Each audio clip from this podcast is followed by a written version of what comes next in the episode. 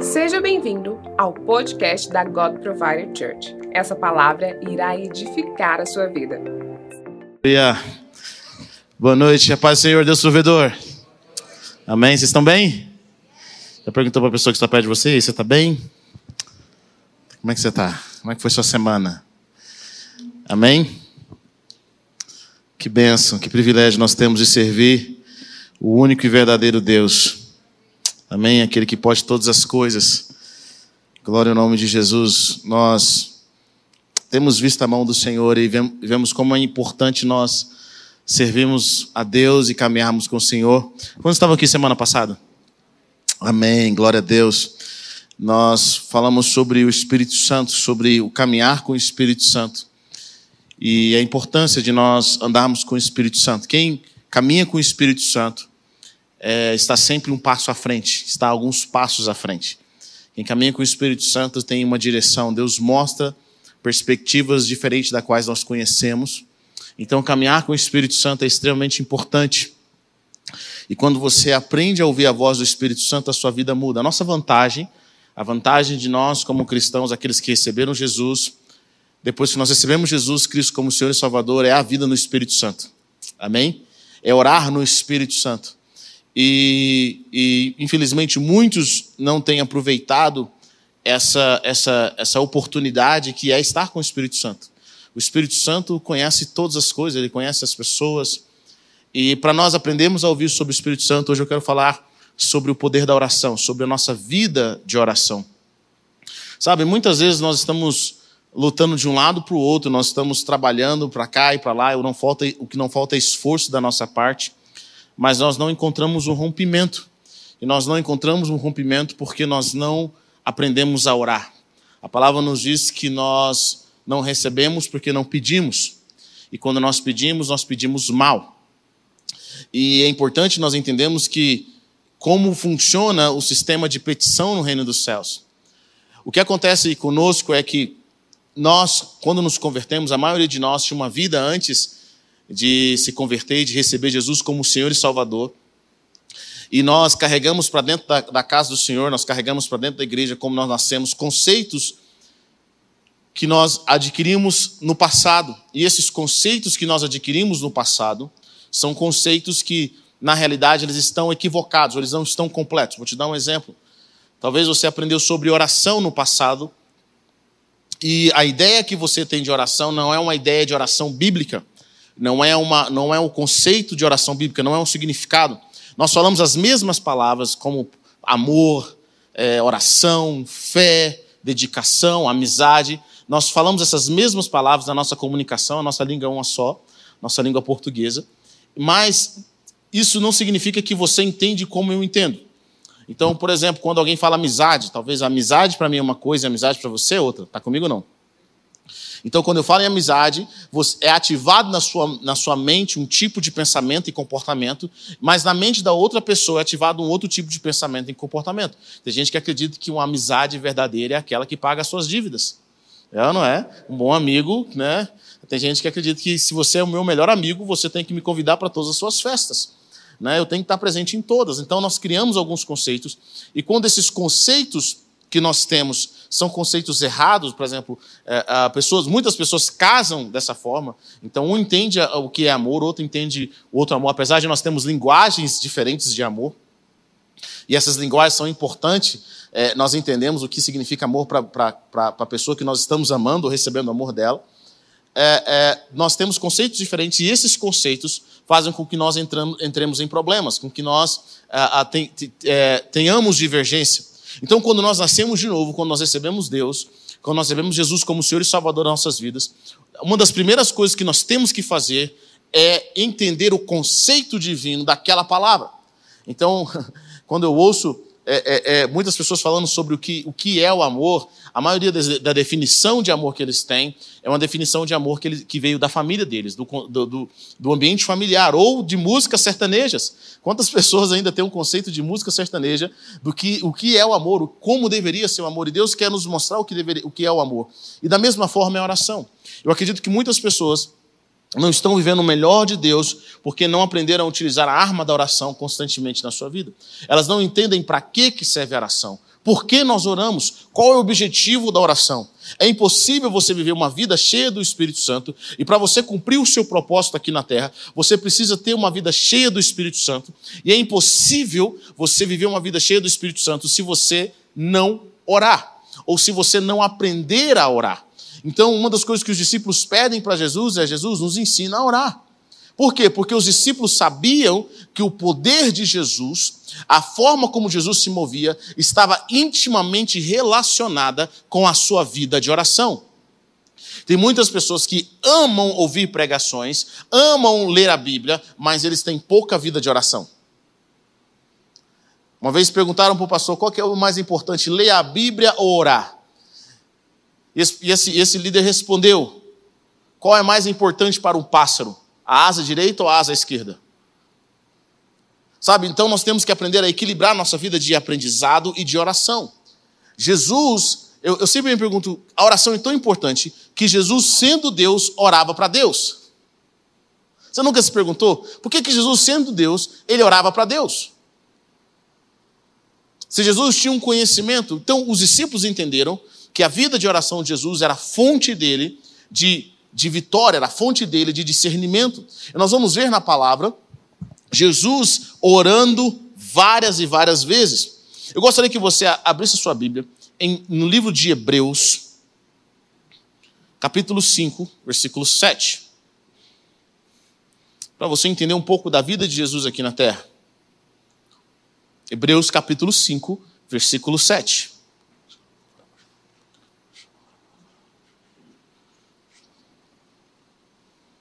Aleluia. Quantos acharam? Diga amém. Amém. Hebreus capítulo 5, versículo 7. Diz o seguinte: Durante os seus dias de vida na terra, Jesus ofereceu orações e súplicas, em alta voz e com lágrimas, àquele que podia salvar da morte, sendo ouvido por causa da sua reverente submissão. Embora sendo filho, ele aprendeu a obedecer por meio daquilo que sofreu uma vez aperfeiçoado, tornou-se fonte da salvação eterna para todos os que lhe obedecem, sendo designados por Deus sumo sacerdote, segundo a ordem de Melquisedeque. Vamos orar nessa noite. Pai, eu quero pedir que o Senhor venha com o teu espírito de revelação. Nós oramos para que o Senhor venha ministrar, Pai, para que o teu espírito esteja nas nossas vidas, para que a tua direção possa mostrar-nos o caminho nessa hora. Senhor, eu oro para que o espírito de oração venha sobre os teus filhos e filhas, trazendo a realidade do céu, trazendo uma manifestação de quem o Senhor é. É o que nós pedimos nessa hora, em nome de Jesus. Amém? Então a vida de oração é extremamente importante. Jesus, enquanto esteve aqui, diz a palavra de Deus, que ele ofereceu orações e súplicas. Nós vemos isso em todo o tempo. A vida de Jesus era uma vida de oração. E eu penso, se Jesus orava, por que, que eu não vou orar? Se Jesus clamava, por que, que eu não vou clamar? Querido, deixa eu falar uma coisa para você. Os nossos conceitos, os nossos pensamentos com relação às situações que nós enfrentamos, não, todo o nosso julgamento, o que nós pensamos sobre as pessoas, não vão mudar as pessoas, mas as nossas orações podem trazer uma clareza daquilo que Deus quer fazer o nosso tempo de oração. Uma das coisas que nós precisamos aprender para que nós possamos é, é, ser guiados pelo Espírito, a voz do Espírito Santo tem que ser a voz mais forte da nossa vida. E a voz do Espírito Santo não pode ser a voz mais forte na nossa vida se nós não gastarmos tempo em oração. Quanto mais, é, quanto mais tempo você gasta orando, mais forte é a, é a voz de Deus sobre a sua vida. E quem vai te direcionar é a, a voz mais forte. É importante nós entendermos, todos nós temos vozes que falam com a gente, sim ou não? Alguns são as vozes da dor, a, a, a voz da alegria, ou a voz da prosperidade, mas tem vozes de pessoas que, que são próximas de nós. Quando você caminha muito tempo com alguém, aquela pessoa se torna influente na sua vida. Tem pessoas que a palavra deles sobre a sua vida pode transformar você, sim ou não? Então, eu, como pastor, eu sei que eu não tenho mais força na sua vida do que o seu cônjuge. Se eu tiver, eu quero orar por você. O pastor ele fala algo, mas ele não tem a força na sua vida como o seu cônjuge tem, como o seu pai e a sua mãe tem. Muitas vezes, em alguns momentos da nossa vida, alguns amigos têm uma voz, alguns amigos têm voz ativa e forte nas nossas vidas. Aquilo que eles falam para nós determina o que nós vamos fazer. Sim ou não? Quantas vezes, quantos aqui estão, vieram a Deus por causa da voz de um amigo? Um amigo seu te convidou, alguém que você gostava muito, te convidou, não, cara, eu não posso negar esse pedido. Quando você viu, você foi salvo. É ou não é? Aquela voz forte na sua vida. E é engraçado, uma, uma amiga minha falou uma vez, ela falou assim: olha, todos nós temos melhores amigos em, diver, em diferentes épocas. Nem todos nós temos o mesmo amigo, o melhor amigo pra, na vida toda, em diferentes épocas. Tem pessoas que são, que são fortes, eles falam cada vez mais fortes na nossa vida. E é assim que funciona. Né? É assim que funciona. Mas por que, que essas pessoas se tornam fortes? Porque nós gastamos tempo com elas e a voz delas se torna cada vez mais importante naquilo que acontece na nossa vida. Querida, é a mesma coisa com Deus. A voz de Deus é poderosa, mas ela talvez não é poderosa na sua vida, nem na minha. Por quê? Se eu não gasto tempo com o Senhor e não permito que o meu relacionamento com Ele cresça, a voz de Deus não vai ser poderosa. E é por isso que Jesus orava. Uma das coisas que Jesus orava é porque Jesus fazia questão de caminhar e estar na presença do Pai. Ele queria que a voz de Deus fosse mais forte do que o seu propósito. Ele queria que a voz de Deus fosse mais forte do que as aclamações das pessoas. Eu acho lindo quando, quando as pessoas tentam aclamar Jesus, rei à força. Depois que Jesus é, é, é, é, multiplicou os pães e os peixes, as pessoas queriam fazer dele rei à força. E Jesus saiu sozinho. Ele deixou a multidão, ele correu sozinho, ele foi gastar um tempo em isolamento com o Senhor, ele foi para o deserto. Nós vemos várias vezes aqui, Jesus tinha curado muitos enfermos, muitos dem... tinha curado muitos enfermos, tinha expulsado muitos demônios, tinha feito milagre. Muitas vezes Jesus saía, deixava a multidão, deixava os discípulos, e ele ia gastar tempo com o Pai sozinho. A Bíblia diz que ele orava a noite toda no monte. Ele orava a noite toda no monte. Por que, que Jesus fazia isso? Porque Jesus não queria viver dos aplausos das pessoas. Tem pessoas que quando tudo está dando certo, ele ora. Ou ele não ora tudo está dando certo, ele deixa de orar, ele deixa de buscar o Senhor. E tem pessoas que quando tudo está dando errado, ele ora. Ou ele não ora. Cada um é diferente. Sabe de uma coisa? Nós começamos a entender o propósito de Deus de forma poderosa. Quando você entende que a voz do Senhor tem, tem, se tornado mais, tem que se tornar mais forte na nossa vida. E quanto mais amizades nós temos, principalmente quando você tem família, quando você tem filho, é comum, eu, eu, eu observo, eu não, não sei para a mulher, mas para o homem, por exemplo, a, a, influência da família, ela vem crescendo cada vez mais. Né? A influência dos seus filhos vem crescendo, por quê? Porque você gasta muito tempo com eles. E o pedido dos seus filhos é um pedido que vai, é, é, é, é, vai sendo cada vez mais forte dentro de você, porque você vai gastando tempo, você vai gastando tempo. Quanto mais tempo você gasta, mais influente, mais a voz das pessoas, daquilo que você faz está sobre a sua vida. Jesus queria garantir que a voz do Pai fosse a voz mais influente na sua vida o tempo todo. Deixa eu falar para você, querido. Nós, muitas vezes, somos. Nós, nós, nós vivemos reagindo às circunstâncias, nós não somos intencionais. Nós não somos intencionais com, com aquilo que nós queremos para nós. E, e, eu tenho aprendido que Deus, ele, ele nos aborda de algumas maneiras. Muitas vezes o que nós vivemos é algo assim, nós não oramos para aquilo, nós não estávamos esperando, e o Senhor simplesmente nos surpreende de forma maravilhosa. Mas Deus também quer que nós sejamos intencionais. Sabe, se você não determinar, cara, eu vou ter um tempo de oração, vou ter uma vida de oração, ela não vai vir naturalmente. É engraçado, quando você vai aos Estados Unidos, no subconsciente, algumas pessoas pensam assim, cara, se eu morar nos Estados Unidos, eu vou aprender inglês. Mentira. Quando você entra no. Você vai para os Estados Unidos pela primeira vez, eu lembro quando eu fui, eu não sabia inglês. Eu pensei assim, nossa, assim que eu descer no aeroporto, vai vir um espírito americano e eu vou começar, how are you? Vou começar a falar inglês. Eu vou conviver lá e a convivência vai fazer com que eu fale inglês. Mentira. Cheguei lá e assustei. Descobri pessoas que moram lá há 30 anos, 40 anos.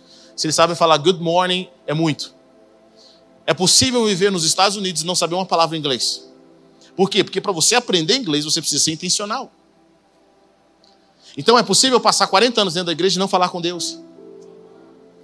Está comigo ou não? É possível passar 40 anos dentro da igreja e não saber ouvir a voz do Espírito. Porque para você aprender a voz do, ouvir a voz do Espírito, você precisa ser intencional. E Jesus era intencional. Jesus, ele fazia tudo que tinha que fazer durante o dia, mas a noite era do Pai. Ele gastava tanto tempo orando que você entende por que, que Jesus estava dormindo no barco um sono profundo. Ele aproveitava os momentos que ele tinha de viagem ali, de barco, para dar uma dormida. Por quê? Porque ele gastou tempo com o pai a noite toda. Mas quando ele descia do monte, querido, quando ele descia do seu relacionamento com o Pai, ele curava enfermos, ele expulsava demônios, ele andava sobre as águas. Tem gente que prefere correr para um lado para o outro do que gastar tempo em oração. Prefere contar o seu problema para todo mundo do que contar o seu problema para Deus.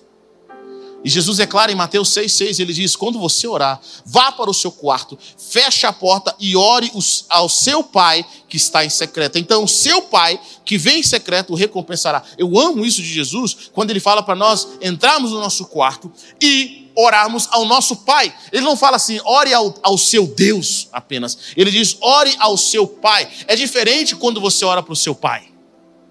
É diferente quando você pede ao seu pai. Por que Jesus utiliza o termo pai ao invés de Deus apenas? Porque pai tem a tendência de abençoar os filhos.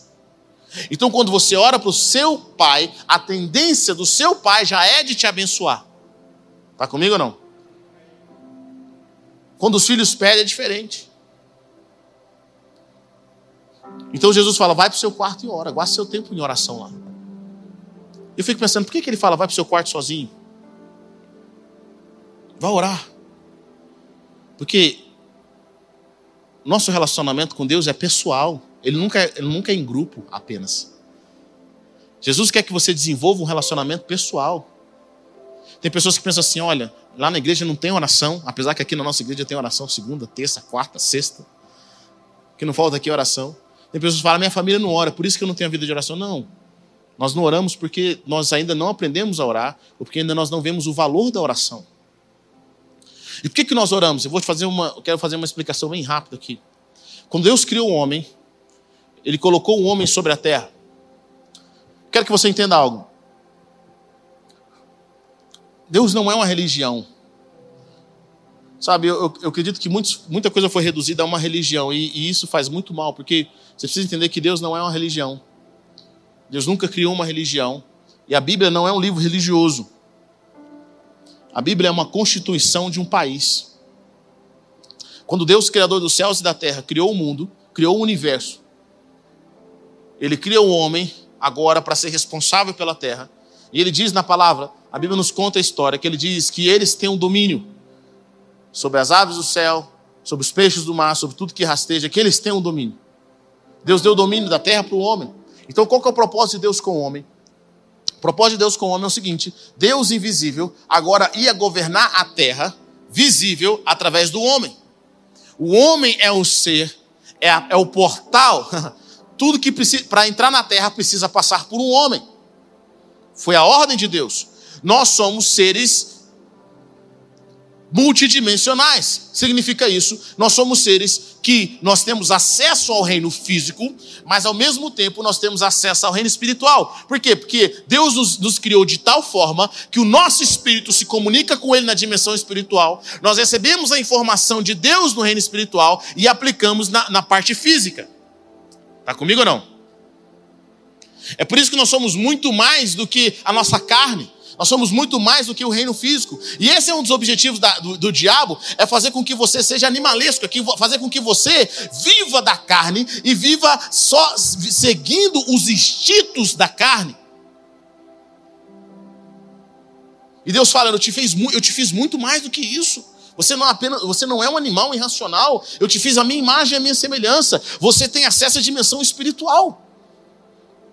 Então Deus cria o homem e ele declara que, de uma certa forma, ele fala assim: o que acontecer na terra só vai acontecer com a sua permissão.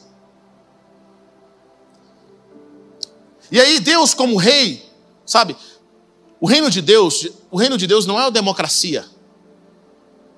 No céu não vai ter democracia, votamos para que Deus seja presidente. O reino de Deus não é democracia. Nós não colocamos Deus e nem podemos tirá-lo. Está comigo ou não? O reino de Deus é um reino. E a palavra do rei é ordem. Quando você lê a Bíblia, você percebe que quando o rei falava alguma coisa, o rei tinha que pensar bem para falar. É por isso que as pessoas precisam entender. A gente fala, Deus é poderoso? É. Todo poderoso? É. Deus é onipotente? É. Ele pode fazer todas as coisas? Pode, teoricamente. Por que teoricamente? Porque uma vez que Deus fala algo, ele fica preso à sua palavra. Ele não pode mentir. Deus não é o ser que fica mudando a regra do jogo. Ó, tô perdendo, então vou mudar a regra. Não tô gostando disso aqui. Quando ele diz algo, aquilo vai ter que ser. Eu fico imaginando, por que, que Deus não impediu Eva de comer do, do fruto? Por que, que Deus não apareceu, não fez alguma coisa? Porque ele tinha dito que eles têm um domínio. Eles têm um domínio. Então Deus respeitou Eva por causa da própria palavra dele. Ele é fiel na palavra dele. Se ele disse algo, aquilo vai ter que se cumprir porque ele é Deus. A Bíblia fala que o mundo é segurado, é sustentado pela palavra de Deus. Um rei, quando fala num reino, ele tem, não pode ter duas palavras, ele tem uma palavra só. É engraçado isso, que Jesus disse para nós: que sejam as suas palavras sim, sim, não, não. Sabe, quando o rei fala, aquilo tem que acontecer. Então Deus diz para o homem que eles um domínio sobre a terra. E que acontecer aqui é responsabilidade de vocês. Bom, tá tudo maravilhoso. Deus estava conversando com o homem, o plano de Deus estava correndo maravilhosamente. E Deus tinha dado a oportunidade para o homem. Algumas pessoas perguntam, Heber, por que, que Deus tenta o homem quando ele coloca a árvore do conhecimento do bem e do mal no jardim? Deus nunca tentou o homem. O que Deus dá ao homem é o poder de escolha. Deus dá ao homem o poder de escolha. É engraçado isso, porque eu tenho aprendido com o Senhor. A forma mais difícil, assim, servir a Deus se torna difícil. Sabe por que, que se torna difícil? Sabe que servir a Deus é, é, é muito difícil, às vezes? Porque é só você que pode escolher. E muitos de nós, nós só aprendemos a fazer coisas forçados. Por que, que você trabalha? Porque eu sou forçado. Por que, que você está casado? Porque eu sou forçado. Por que, que você está assim? Porque eu sou forçado. Nós aprendemos a viver uma vida forçada. Sendo que não podemos viver 100% em Deus se nós não formos completamente livres e ter o poder de escolha. Olha o que Jesus diz: quem quiser vir após mim, negue a si mesmo. Quem quiser. Jesus nunca forçou os discípulos a estarem com ele. Jesus não forçou o jovem rico, falou: Olha, eu vejo um potencial na sua vida. E eu não vou te deixar embora. Sei que você escolheu errado, mas vem, vem comigo. Jesus nunca vai fazer isso. Eu sei que nós aprendemos aqui, no nosso país, a viver uma vida de, sabe, só faço se eu for forçado, só faço, eu não tenho escolha, então eu vou lá e faço. Mas o reino de Deus não prospera desse jeito, querido. E muitos de nós temos, temos dificuldade em, em, lidar com liberdade. A palavra de Deus fala que foi, foi para isso que Cristo nos libertou. Nós escolhemos. Deus é uma escolha todo dia que nós fazemos. E nós escolhemos o quão profundo nós vamos com Ele. O quanto nós queremos entregar o nosso coração. Então nunca vai ser responsabilidade de ninguém, vai ser responsabilidade nossa. Isso é difícil. Porque você que vai determinar o quão profundo e o quanto o seu coração vai ser entregue a Deus. E a qualquer momento você pode dizer: Não, eu não quero. E Deus vai nos respeitar. Você acredita nisso? Ele vai nos respeitar.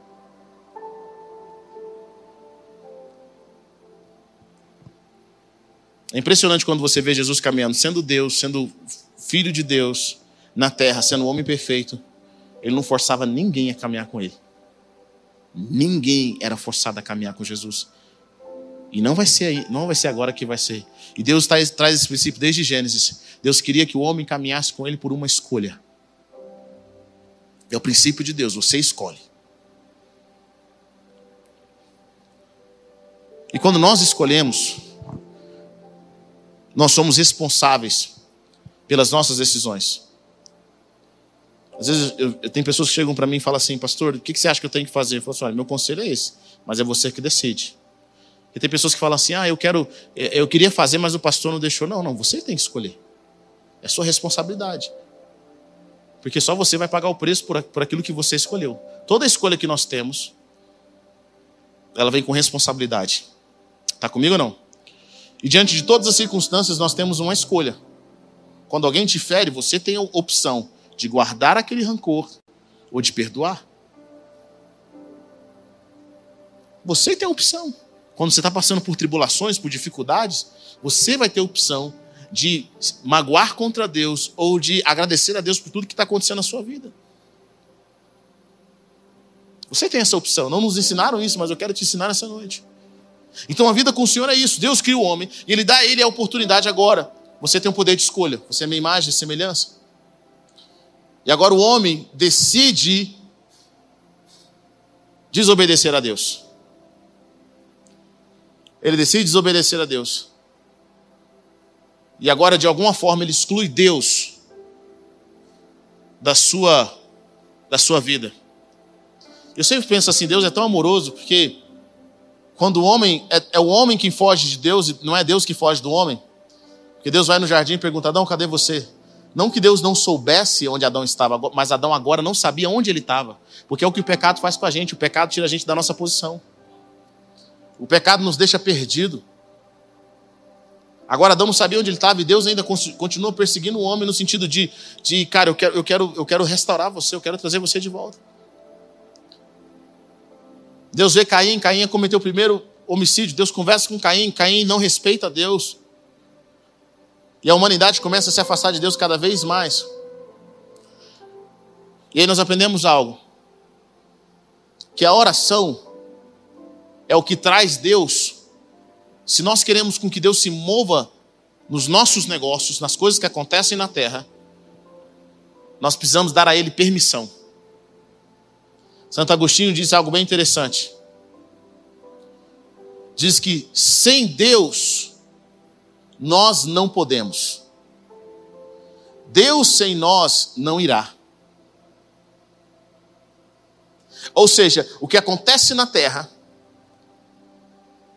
nós precisamos trazer Deus para a nossa situação. É por isso que Jesus orava. Você quer, você está passando um problema na sua, na sua empresa, você está passando algum problema emocional, você precisa de uma direção de Deus, você precisa trazer Deus para a situação. Você precisa orar. A oração é dar permissão para que Deus se mova na sua vida, para que Deus se mova naquele assunto na sua vida, porque Deus não vai entrar se você não pedir. É o sistema do reino de Deus. Deus quer fazer, mas se você não pedir, Ele não vai fazer. Se você não orar, às vezes o que Deus faz, porque tem cristãos que estão tão desatentos, o que Deus faz na sua bondade é tocar no coração de pessoas que intercedam por nós. Sabe, tem coisas que acontecem na sua vida, eu quero que você entenda. Você fala assim, Heber, tem coisas que aconteceram na minha vida e eu não orei. Com certeza alguém orou. Alguém pediu, alguém clamou. Pessoas que às vezes você nem conhece, alguém que trabalhou na sua casa, alguém que foi que foi colega seu de sala. Eu fico pensando, quantas pessoas eu orei por elas, quantos amigos que eu orei por eles. Eles nem sonham que eu orei por eles. E às vezes aqui ou ali eu ouço que um se converteu, outro recebeu Jesus, outros estão firmes com o Senhor, eles nem sonham que eu orei por eles. Quantas pessoas, eu tenho certeza que todas as vitórias que eu tive na minha vida, todos os milagres foram graças à oração. Se não foi a minha oração, foi a oração de alguém. Quantos aqui foram abençoados pela oração de alguém? Alguém orou pela sua vida, alguém ora pela sua vida. Que ele tem orações que, que ecoam nos céus até hoje, pessoas que morreram, que não viram os filhos se converter. Eu converso com filhos aqui que falam assim: é, eu não era firme enquanto minha mãe estava viva, mas ela sempre orou por mim. Eu não morri porque Deus segurou na minha mão. Depois que ela faleceu, eu me converti, eu recebi Jesus, a minha vida foi transformada. Tudo que nós temos é graça, alguém pagou o preço, alguém colocou diante de Deus e falou: Deus, esse meu filho, essa minha filha, essa pessoa não está te querendo agora, mas eu oro para que o Senhor faça alguma coisa. Diga que a pessoa que está perto de você, alguém tem orado por você, querido. O milagre que você tem vivido é porque alguém tem orado por você. Mas não significa que você tem que confiar na oração dos irmãos. Sabe?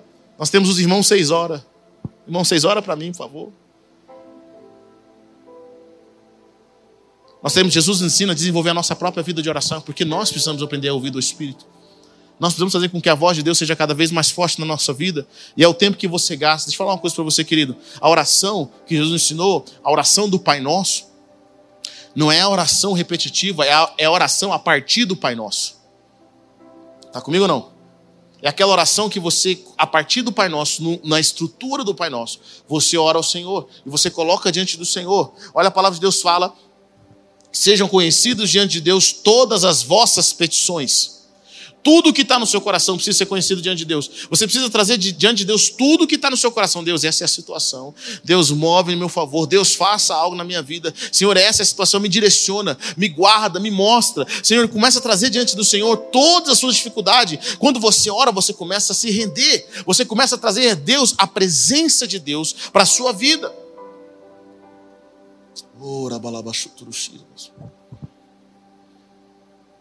Eu posso medir a sua vida espiritual pelo tempo que você gasta orando. pelo tempo que você gasta com o Senhor. Quando você começa uma vida de oração, querido, ela não é uma vida fácil. Eu lembro que eu cresci vendo meus pais orando. Se tem uma coisa que eu lembro da minha infância, é ver meus pais orando no quintal de casa, de mãos dadas, orando, clamando ao Senhor, pedindo a Deus milagre após milagre. E era através das orações que Deus revelava as coisas, porque o Espírito Santo de Deus fala quando nós estamos, nós permitimos com que Ele fale nas nossas vidas. Deixa eu falar algo para você. Você pede uma coisa muito importante para qualquer pessoa? Hã? Você não pede. Mas você pede uma coisa muito importante para alguém que você confia como amigo, sim ou não?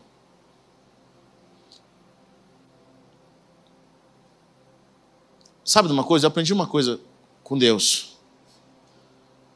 Quando você recebe Jesus como Senhor e Salvador, você se torna filho. Mas nem sempre Deus pode contar com a gente. Sabia disso? Nem sempre Deus pode contar com a gente. Porque nem sempre nós somos amigos de Deus. Nós somos amigos da igreja, amigo do pastor, amigo do irmão. Sabe, eu como pastor, o meu maior receio é de estar envolvido aqui e não estar envolvido com Deus, como eu vejo muitas pessoas fazendo. Muitas pessoas fazendo, eles não sabem quem é Deus, eles não sabem quem é Jesus. Deus não pode contar com eles. Deus não pode chegar neles e falar assim: olha, tem uma obra para você fazer, eu queria que você fizesse isso. Eu tenho uma pessoa para você orar, eu queria que você fosse lá agora. Eu queria que você fosse gastar seu tempo lá agora. Eu queria que você fizesse desse jeito. Ou seja, tem pessoas que são filhos, mas elas não são amigos de Deus. Deus não pode contar com eles. Deus não tem intimidade com eles. Vou falar uma coisa para você, querido. Hum. Se você não pede algo importante para alguém que você não conhece direito, por que você acha que Deus vai pedir para a gente? Porque Deus só pode pedir para quem está na presença dele para quem insiste em ter comunhão com Ele, para quem insiste em caminhar com Ele. Vocês estão comigo ou não? O apóstolo Paulo, dos homens que fez uma grande revolução e caminhou com Jesus, ele diz o seguinte: orem no Espírito em todas as ocasiões, com toda a oração e súplica. Orem no Espírito em todas as ocasiões. Querido, existe a oração, a sua vida de oração que você desenvolve orando no seu quarto. E é engraçado que quando me falaram que eu tinha que orar, eu lembro que eu tinha sido batizado com o Espírito Santo. Eu nunca esqueço essa palavra, querido. É uma das coisas que você não, não tem costume, eu quero te encorajar a fazer. A gastar uma hora orando em línguas por dia.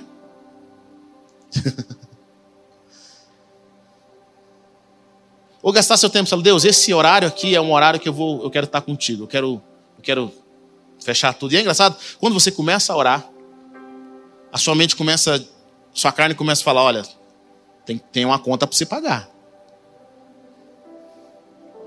Ih, você esqueceu a luz ligada. Vamos comer alguma coisa? Estou na fome. Ah, não é da fome. O mundo acabando e você aqui orando? Quando você começa a sua vida de oração, querido, você ora cinco minutos, pareceu que você, ora, você, você, ora, você ora assim, você ora por tudo, por todos, pelo seu futuro, pelo seu passado, pelo seu presente. Quando você olhou no relógio, você achou, nossa, agora eu orei pelo menos uns 30 minutos. Você orou três. Já aconteceu isso com vocês ou não? Lembro que eu via meus pais orando no monte, gastando tempo de oração. Meu, meu pai orava, mas minha mãe orava. Eu falei assim: não, agora que eu vou orar um pouquinho. Eu não sou de orar, não, mas vou orar. E eu ia por orar, Senhor, abençoe meu pai, abençoe minha mãe, abençoe minha vida, abençoe minha professora, abençoe meu amigo. Orar para gente que eu nem sabia. Eu inventava oração, orava para as crianças na África, orava para não sei aonde, orava para todo mundo. E eu pensei, agora, agora que eu já orei muito, estou orando muito, sabe? E aí eu olhava no relógio assim, gente, mas não deu nem dois minutos.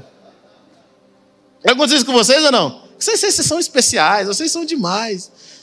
Vocês são mais espirituais do que eu. Eu não tinha assunto. Já aconteceu com vocês? Começam a orar e não tem mais assunto?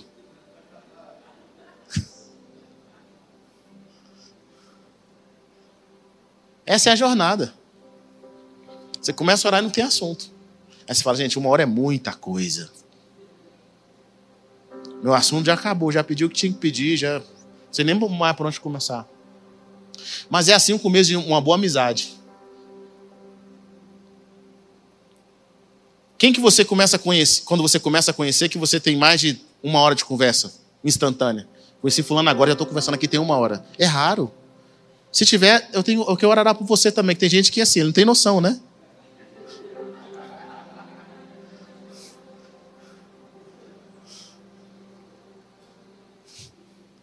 Quando você começa a sua vida de oração,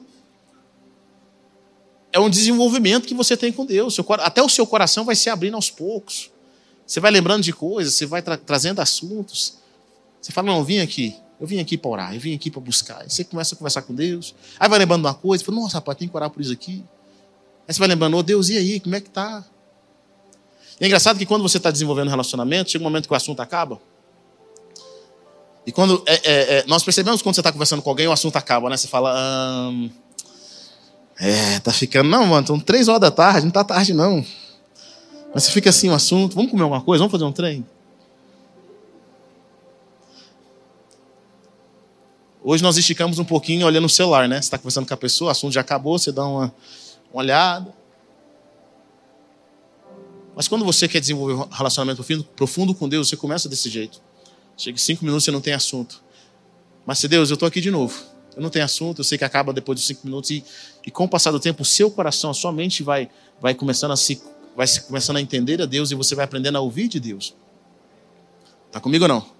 E chega um momento que uma hora passa rápido. Duas horas passa rápido e você quer gastar tempo na presença de Deus. E aí você não só desenvolve uma vida de oração, mas você agora tem um compromisso de oração, como eu fico imaginando Daniel que orava três vezes ao dia. Era parte de quem ele era, ele orava três vezes ao dia. Eu fico pensando, o que que alguém. Você nunca pensou o que que alguém gastava tempo. Como que gastava tempo todos os dias, três vezes? Por que, que Daniel fazia isso? Ninguém gasta tempo orando três vezes ao dia ao Senhor se não estiver recebendo algo ali.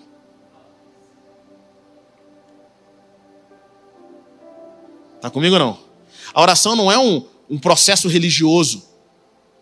Ah, eu tenho que orar porque. Não, não. Você ora porque tem alguma coisa que você vai receber na oração. Alguma direção, alguma resposta, alguma paz que você vai receber na oração. Davi fala no Salmo: Eu oro pela manhã, eu, eu, eu, clamo a ti pela manhã, e à tarde eu fico esperando. Ou seja, ele aprendeu a clamar pelo Senhor e esperar com que Deus o respondesse. Tem um, um outro problema que eu vejo em pessoas: eles acham que a oração é só falar. A oração é só ativa. Deus faz isso, Deus faz aquilo. Deus, Deus, eu oro para o Senhor, traz a direção, traga a resposta. Deus, Deus, Deus, Deus, Deus, Deus, Deus, Deus, Deus, Deus, Deus. Amém. Acabou. Bora fazer outra coisa. Aí Deus fala, agora que eu ia falar.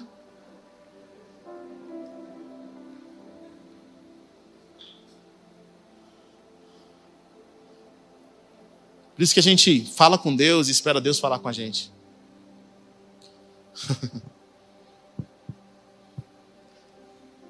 Estava conversando com um dos meninos da igreja e perguntou: como é que você prepara a sua, sua pregação? Você tem um dia? Eu falei assim: eu não tenho um dia. Porque Deus não tem um dia para falar comigo, Ele pode falar em qualquer momento. Então, às vezes, eu tô, eu entro na presença e só quero conversar mais dele e fico, Deus, o que, que o Senhor quer falar para a igreja? O que, que o Senhor quer ministrar? O que está no teu coração? Às vezes eu oro na segunda e Deus vai falar comigo na quarta. E o que, que eu tenho que saber? Eu tenho que saber quando Ele está falando. Vou fazer uma pergunta para você. Talvez tenha algumas respostas que você está buscando de Deus e você acha que Deus não respondeu, mas Ele respondeu. Só que a gente não estava na posição de ouvir. Porque a gente tem que entrar na posição de ouvir. Oh, Deus. Você tem que entrar na posição. Colocar o seu coração, Deus, aqui eu estou. Nunca esqueço de uma irmã muito ungida, ela falou assim: Olha, às vezes eu entro na presença de Deus sem falar uma palavra, só para falar, Deus, eu estou aqui. Aquieta meu coração, fala o que o Senhor quer falar. Aí ela liga a música e fica: Oh Deus, eu estou aqui. Eu estou aqui, Jesus. Eu estou aqui. Existem momentos de oração que você precisa desenvolver um tempo de disciplina. É importante você ler a palavra, porque quando você vai lendo a palavra, quanto mais você vai se familiarizando com a, sua, com a palavra de Deus, mais você vai conseguindo compreender as formas de Deus falar. Você vai começando a entender as formas de oração e você até começa a orar, você até começa a orar através da palavra de Deus, que é importante você orar a palavra de Deus de volta para Deus. Eu lembro quando criança, uma das coisas que minha mãe fazia quando ela colocava a gente de castigo era ler provérbios. Leia provérbios, menino. Eu achava incrível ler provérbios, achava Salomão o máximo. E um dia eu fui ler a história de Salomão, eu lembro jovem, querendo agradar muito a Deus. E eu vi que Salomão, Deus apareceu para Salomão e fez um pedido, falou: Salomão, o que, que você quer? Peça que eu vou te dar. Já pensou? Se Deus aparecesse para você e falasse: O que, que você quer? Olha que pedido, olha que. O que, que você quer? Peça que eu vou te dar. Eu acho que às vezes a gente anda tão sem noção que a gente nem sabia o que é pedir, não é?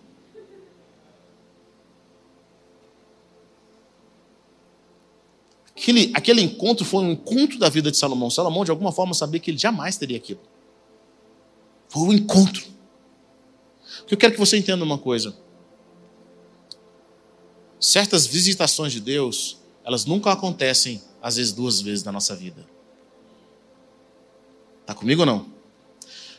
Eu já percebi que nós no Brasil muitas vezes temos uma coisa, ah, não, Deus está fazendo algo poderoso e fala, não, amanhã ele vai fazer de novo. Deus vai fazer de novo. E ele não vai fazer de novo. Talvez não na sua geração. Então, quando a oportunidade vem, quando o chamado vem, você tem que aproveitar, você tem que entrar. Você não ouve, às vezes, é, claro que Deus fala com a gente de diversas formas, mas tem momentos em que a voz de Deus é audível, e o que você tem que fazer? Você tem que aproveitar. Eu lembro que um dia eu estava buscando ao Senhor, orando, e eu, de repente eu acordei de madrugada. Na realidade, Jesus me visitou de madrugada. Jesus entrou no meu quarto e ele me visitou. E eu sabia que era Jesus. Sabe o que, que eu fiz? Eu falei, só mais um pouquinho, Jesus, eu estou dormindo, estou com muito sono profundo. Estou falando sério. Eu tenho um problema com sono, querido, eu tenho que confessar isso para vocês. Um dia eu estava três dias de jejum na fazenda, eu, Lucas e Giovanni.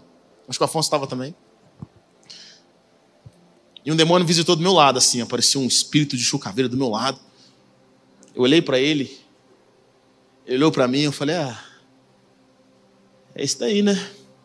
Virei para o lado e dormi. Não amarrei, não queimei, não fiz nada. Mas alguns anos atrás foi Jesus, Jesus me visitou, ele chegou no meu quarto e eu sabia que era a presença, finalmente. Jesus me visitou no meu quarto. Eu estava sem só mais cinco minutos, esses cinco minutos foi de manhã. Ele já tinha ido embora. Eu estava muito carnal. É porque a gente acha que amanhã vai poder acontecer de novo, amanhã vai acontecer. Porque ele demorou mais sete anos para Jesus me visitar de novo. Porque às vezes a porta se abre, você tem que entrar nela. Quando o momento de fé chega, você tem que entrar nele. Você sentiu que a porta abriu, você move. Tem pessoas que pensam, ah, não, amanhã essa porta vai se abrir. Não, ela não vai se abrir.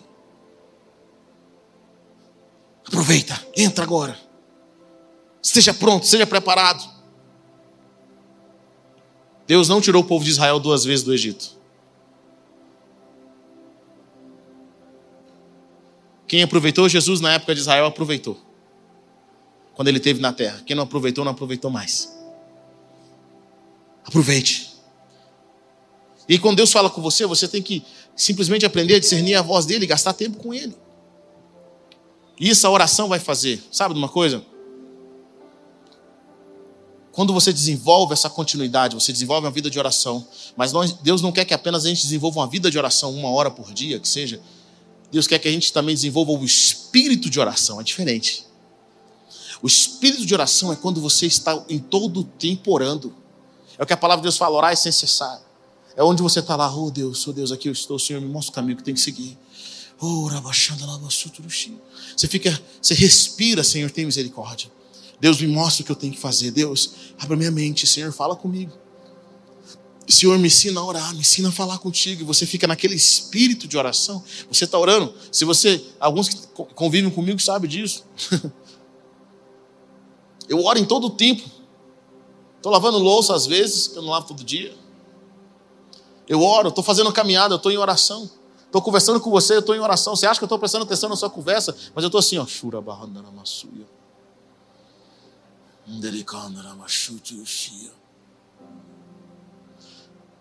Se eu estou viajando, tô, às vezes eu gasto horas no avião. Eu boto, eu, eu, tem, olha, tem três, tem duas coisas que eu não gosto de viajar sem. Um livro, meu celular com música e livro, e o meu fone de ouvido. Porque eu consigo transformar qualquer ambiente em momento de oração. E agora eu tenho um fone que, que isola o som. Hoje nós estávamos no restaurante e tive que olhar um pouquinho as crianças. Aí eu falei, cara, vou ter que ficar aqui um pouquinho, então deixa eu botar aqui uma adoração. Se você me vê assim, em algum lugar parado, se você me vê dirigindo um carro, eu estou. Hoje eu estou menos crente, que antigamente eu ficava. Você achar que eu estava lutando. Estou na piscina com as meninas. Estou assistindo televisão. Estou ganhando do FIFA do meu irmão no videogame. Fala comigo, Deus. Está comigo não. Às vezes eu estou perdendo. Deus está torcendo para o lado, Lucas. Você desenvolve a vida de oração, a sua vida de oração, o que você está fazendo? Está na escola. Minha esposa fala, a Isabela é igual você, ela fica no mundo da lua. É o espírito de oração. Querido, sabe o que eu aprendi? Se você não. Chega um momento na sua vida que se você não orar, você não funciona. Não rende.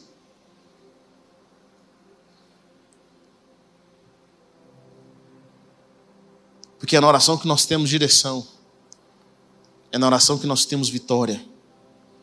É na presença de Deus, quando ela se manifesta, que as coisas começam a caminhar.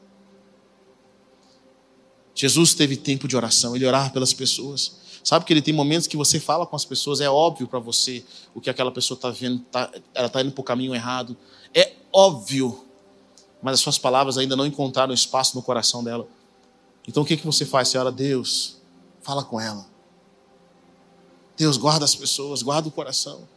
Às vezes nós criticamos as pessoas ao invés de nós orarmos por elas para que elas caiam em si, para que elas voltem ao conceito de quem Deus é, de quem elas verdadeiramente são. E Deus está falando assim: vai gastar seu tempo em oração. E sabe uma das vantagens da oração? Eu quero que você entenda um princípio no reino de Deus. O princípio no reino de Deus é as coisas, antes de acontecerem no natural, elas estão sendo determinadas no reino espiritual. Está comigo ou não? Antes de acontecerem no natural, elas estão sendo determinadas no reino espiritual. Recentemente eu liguei para uma pessoa e falei, cara, vamos orar. Deus tem colocado você no meu coração.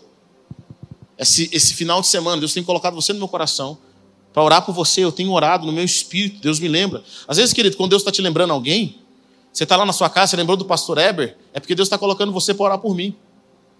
Sabe disso? Às vezes você está em algum lugar e Deus está falando assim: Eu quero que você ore. Você começa a sentir uma angústia, você começa a sentir algo que não está legal, e você lembra de uma pessoa, Deus falando com você, que é para você orar.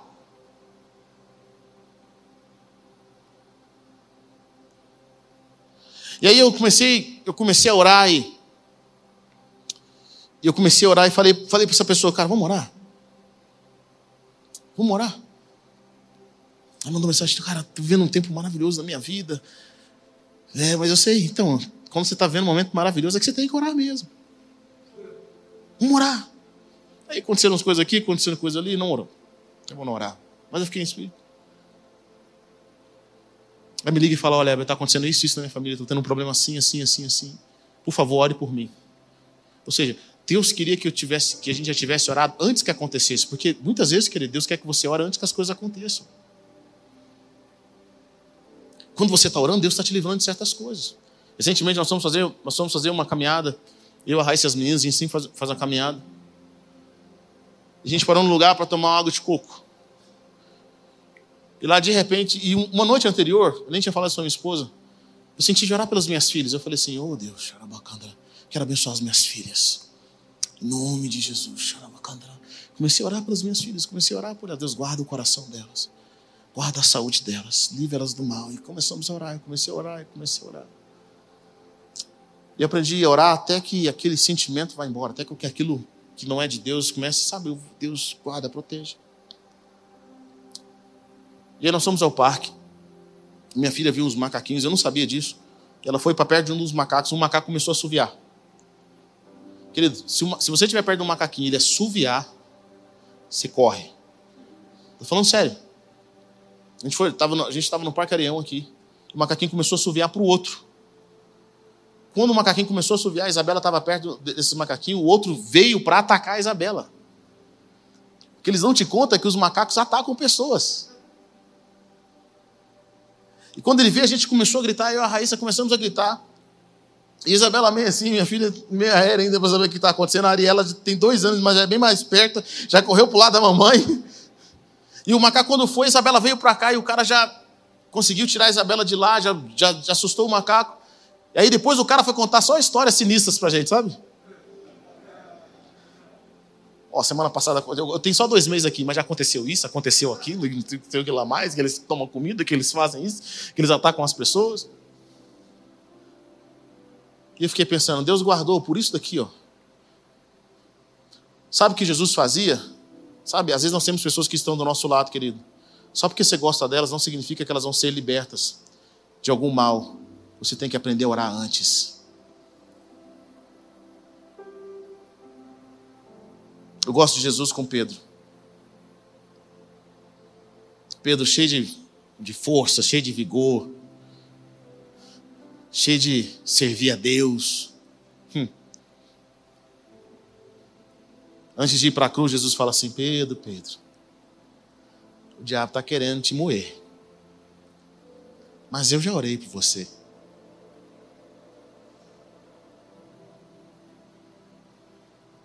Fala para a pessoa que está perto de você, meu irmão. Fala para ele aí. Fala, meu irmão, minha irmã. Dá um presente para mim. Ore por mim antes das coisas acontecerem.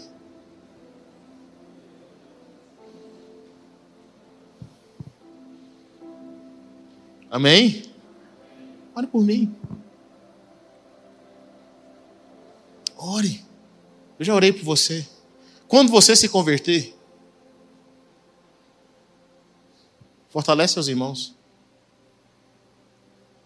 Jesus tinha orado para que aquilo que Pedro iria passar, e Pedro tinha que passar por aquilo, mas que o diabo não aproveitasse aquela circunstância para acabar de vez com o chamado de Pedro. Nunca pare de orar. Nunca pare de buscar. Nunca pare de interceder. O Senhor muitas vezes está falando com você. Fico pensando, a vida de Daniel, de orar três vezes ao dia, preparou ele para o momento da cova.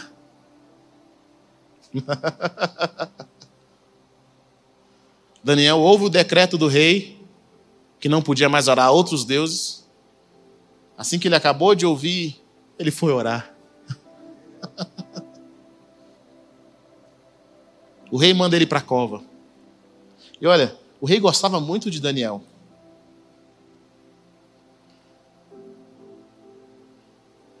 Ele não queria causar mal a Daniel. Olha que interessante isso. O rei foi enganado. Isso me leva a um ponto. Tem pessoas que gostam muito da gente, mas às vezes acabam nos prejudicando porque eles não oram. Está comigo ou não? Amém? Eles nos amam, eles querem o nosso bem, mas eles nos prejudicam porque eles não oram. Porque às vezes você está no espírito, mas seu amigo está na carne. Seu esposo, sua esposa está na carne. Então você tem que ter a sua vida de oração. E Daniel vai para a cova. Ele gasta o seu tempo lá na cova. Eu não acredito que Daniel orou na cova. Eu acredito que ele orou antes. Quem vive uma vida de oração sabe quando Deus está falando. Quem vive a vida de oração tem discernimento. A palavra de Deus fala que a nossa luta não é contra a carne ou sangue. Que nós não guerreamos nessa dimensão física, mas nós guerreamos, guerreamos na dimensão espiritual. que nós devemos ser guiados a nossa oração pelo Espírito Santo de Deus. Eu quero concluir dizendo: aprenda a orar, só você e Deus, mas também aprenda a orar em grupo. Aprenda a orar. Existem coisas na vida, eu quero que você entenda isso. Deus não nos criou para vivermos uma vida solitária. Não existem Chuck Norris no reino de Deus. Sabe aquele cara que pode, que ele entra sozinho num lugar, numa batalha, mata todos os inimigos e resolve? Deus não nos criou para isso. Se você acha, ah, eu não quero depender de ninguém, só de Deus, então Deus vai fazer você depender de pessoas. É o princípio de Deus, querido. No reino de Deus funciona assim. Tem coisas que você ora e resolve, mas tem coisas que só alguém para orar com você. E até para você começar a sua jornada de oração, ouça o que eu vou dizer para você. Eu não conheço pessoas que converteram e desenvolveram uma jornada de oração sozinha. Pode ter, tem, mas são raras. Até para você desenvolver uma jornada de oração, você precisa estar caminhando com pessoas que já têm uma vida de oração. É assim que Deus cria as coisas. É, eu não gosto de depender de ninguém, querido. Se você está aqui hoje, se você está me assistindo, é porque alguém cuidou de você. Você foi amamentado por alguém. Alguém teve que te limpar. Alguém teve que te que, que colocar você para dormir, colocou você em algum lugar. Talvez sua família não foi perfeita, mas alguém Deus levantou para que você chegasse à vida adulta. Porque durante muitos anos você precisou de alguém para cuidar de você, sim ou não? Eu fico pensando, se Jesus, que é Jesus, aceitou depender de Maria, porque Jesus não nasceu sozinho, falou: Ó, cheguei aqui sozinho, não quero depender de mulher, essas pecadoras, eu não quero depender de homem, não quero depender de ninguém. Jesus dependeu de Maria para alimentar, Maria limpou Jesus. Maria cuidava de Jesus. Ele era obediente aos seus pais. Ele precisava ser cuidado por alguém. E Jesus é tão humilde, eu amo a humildade de Jesus, sabe? As pessoas falam assim: eu não consigo confiar em ninguém. Mano, quem, quem tem todo o direito de não confiar em ninguém era Jesus, porque Jesus conhecia as pessoas de fato. Fico imaginando se você diz que não consegue confiar nas pessoas. Porque alguém te traiu. Imagine Jesus que conseguia ver os pensamentos. Ele conseguia ver o que a pessoa estava falando no coração dela. Ele sabia. Eu fico pensando, Jesus na cruz do Calvário. Sabe, essa é uma das grandes mentiras do diabo. Vou falar uma coisa, uma das grandes mentiras do diabo no corpo de Cristo. É, eu não preciso de ninguém. Não se envolva. Ah, eu abri meu coração fizeram fofoca com o meu nome. Querido, pode fazer fofoca com o nome que quiser, resolvendo meu problema. Não vou abrir meu casamento, que não sei o quê, mas seu casamento está morrendo. Não vou abrir minha vida porque as pessoas, o que, que elas vão achar? Querido, você quer ser curado? O processo de cura, tem que, alguém tem que colocar a mão na sua vida. Eu fico pensando, gente, é, tem coisa mais humilhante do que você ir para o médico contar a sua vida? Cara nem sabe quem você é. Uma mãe no Brasil, para dar à luz a um filho, ela tem que ficar nua. Um cara abre ela, você nunca viu o cara. Você não tem intimidade, o médico vai lá, você quer tirar um câncer do seu corpo, alguém que você não conhece vai te abrir. E ainda te ceda, você nem viu. Mas resolveu o seu problema. Você quer ser curado? Alguém vai ter que resolver seu problema. Olha que Jesus fala o seguinte, a palavra de Deus fala o seguinte, olha. Perdoem seus, orem para que os seus pecados sejam perdoados, mas confessem para que vocês sejam curados. Pedir perdão a Deus, quando você peca e pede perdão a Deus, você é perdoado imediatamente, acabou. Mas se você quiser ser curado e não cometer aquilo de novo, você tem que confessar para alguém. É assim que funciona. Senão aquilo vira ciclo na sua vida. Você está vendo um, um, um tipo de, de um relacionamento que é, está te fazendo mal, você está vendo algo na sua vida que está te fazendo mal, e você fala, não quero abrir para ninguém, não conta para ninguém. Sabe aquelas pessoas, cara, toda pessoa que, que ela tem um, um problema nessa área, ela quer, ela não quer que ninguém saiba o que está acontecendo aqui. Não conta para ninguém. Sendo que quando você abre o seu coração, Deus começa a trazer cura. Deus vai usar pessoas. Ah, tá com fofoca aqui, eu não estou nem aí resolva o meu problema que está tudo certo. Porque nós precisamos de ajuda. Tem hora, meu irmão, que alguém vai ter que orar com você, vai ter que colocar a mão na sua cabeça e vai orar com você. Você, tá, você precisa de oração. As pessoas precisam unir. A palavra de Deus fala algo bem interessante. Carreguem os fardos pesados uns dos outros. Jesus sendo Jesus, na hora que ele estava carregando a cruz, ele já não estava conseguindo carregar a cruz. Jesus podia falar: Olha, solta essa cruz, que essa cruz é minha. É minha essa cruz, eu sou Deus, eu vou levar essa cruz. Jesus aceita alguém levar a cruz com ele. Jesus aceita que o corpo dele fosse carregado por pessoas. Jesus podia falar assim: Deus, Deus, não deixa ninguém tocar no meu corpo, não. Deixa os anjos levarem meu corpo da cruz para o túmulo. Mas eu fico imaginando Jesus humilhado na cruz, alguém carregando o corpo dele. Se Deus permitiu ser ajudado, por que, que você não quer?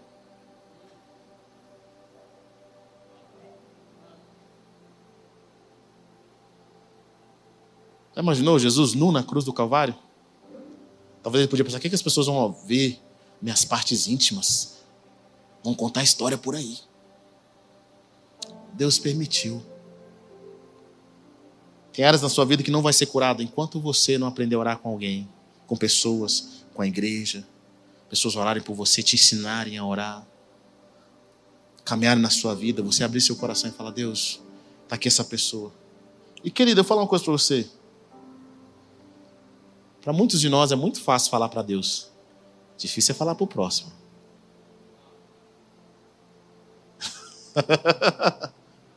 é ou não é? Oh, Deus, me ajuda. É fácil, mas pedir ajuda para alguém, falou, oh, estou morrendo, me ajuda. Me fortalece. Ora por mim, ora comigo. Deus quer te ensinar a orar. Quer te ensinar a ter uma vida de vitória. Como diz o nosso pastor, muita oração, muito poder. Pouca oração, pouco poder. Vamos colocar em pé nessa noite, quero. Nós vamos orar. Peça a Deus. Quero que você peça ao Senhor nessa noite. Eu quero que você converse com Ele. Não limite a Deus.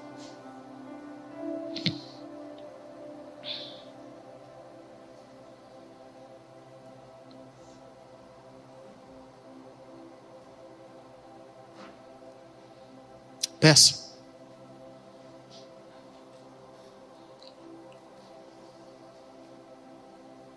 Peça, comece a conversar com ele, comece a trazer para ele todas as suas circunstâncias. Comece a desabafar com o Senhor.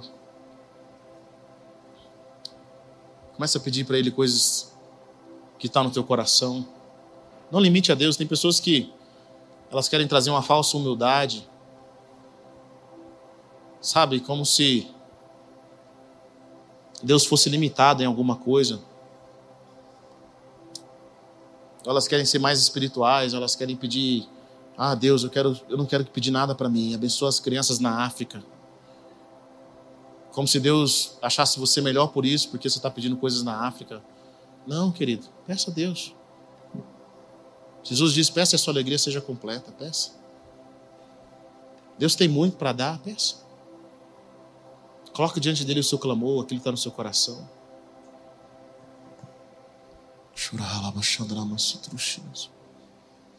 Comece a pedir a Deus, comece a conversar. Abra sua boca, eu quero. Dê permissão a Deus para entrar nos seus negócios. Chama Ele para direcionar você. Chama Ele para curar os seus. Às vezes, Heber tem dificuldade de me abrir. Eu tenho dificuldade de me envolver. Fala para Deus, Deus, eu tenho dificuldade de me envolver, me cura.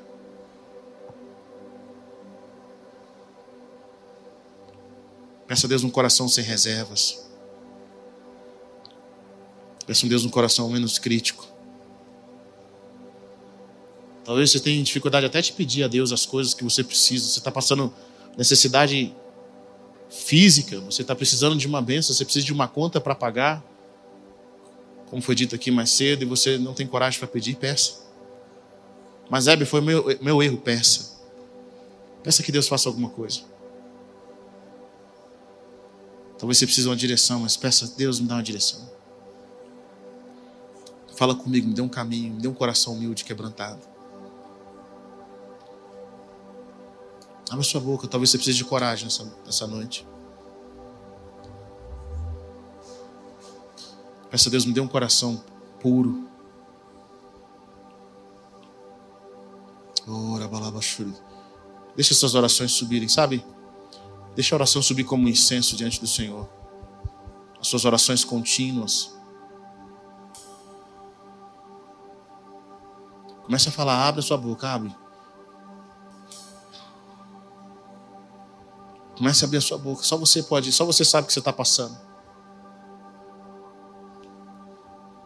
Ora balabachandra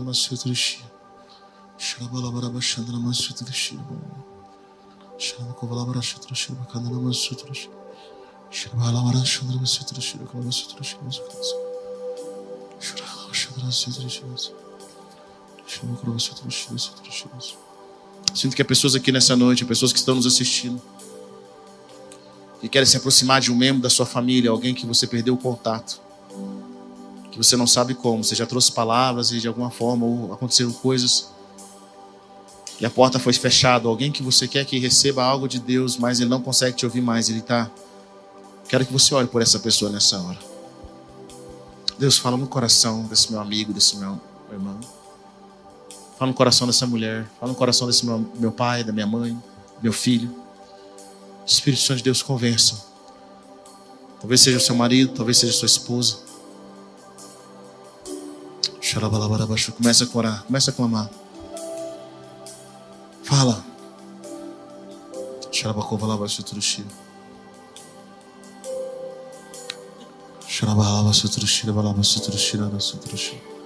Comece a falar, comece a falar. Deixa as orações subirem, deixa as orações subirem. Obrigado por ter ouvido até o final. Acesse o nosso canal e tenha acesso a mais ministrações.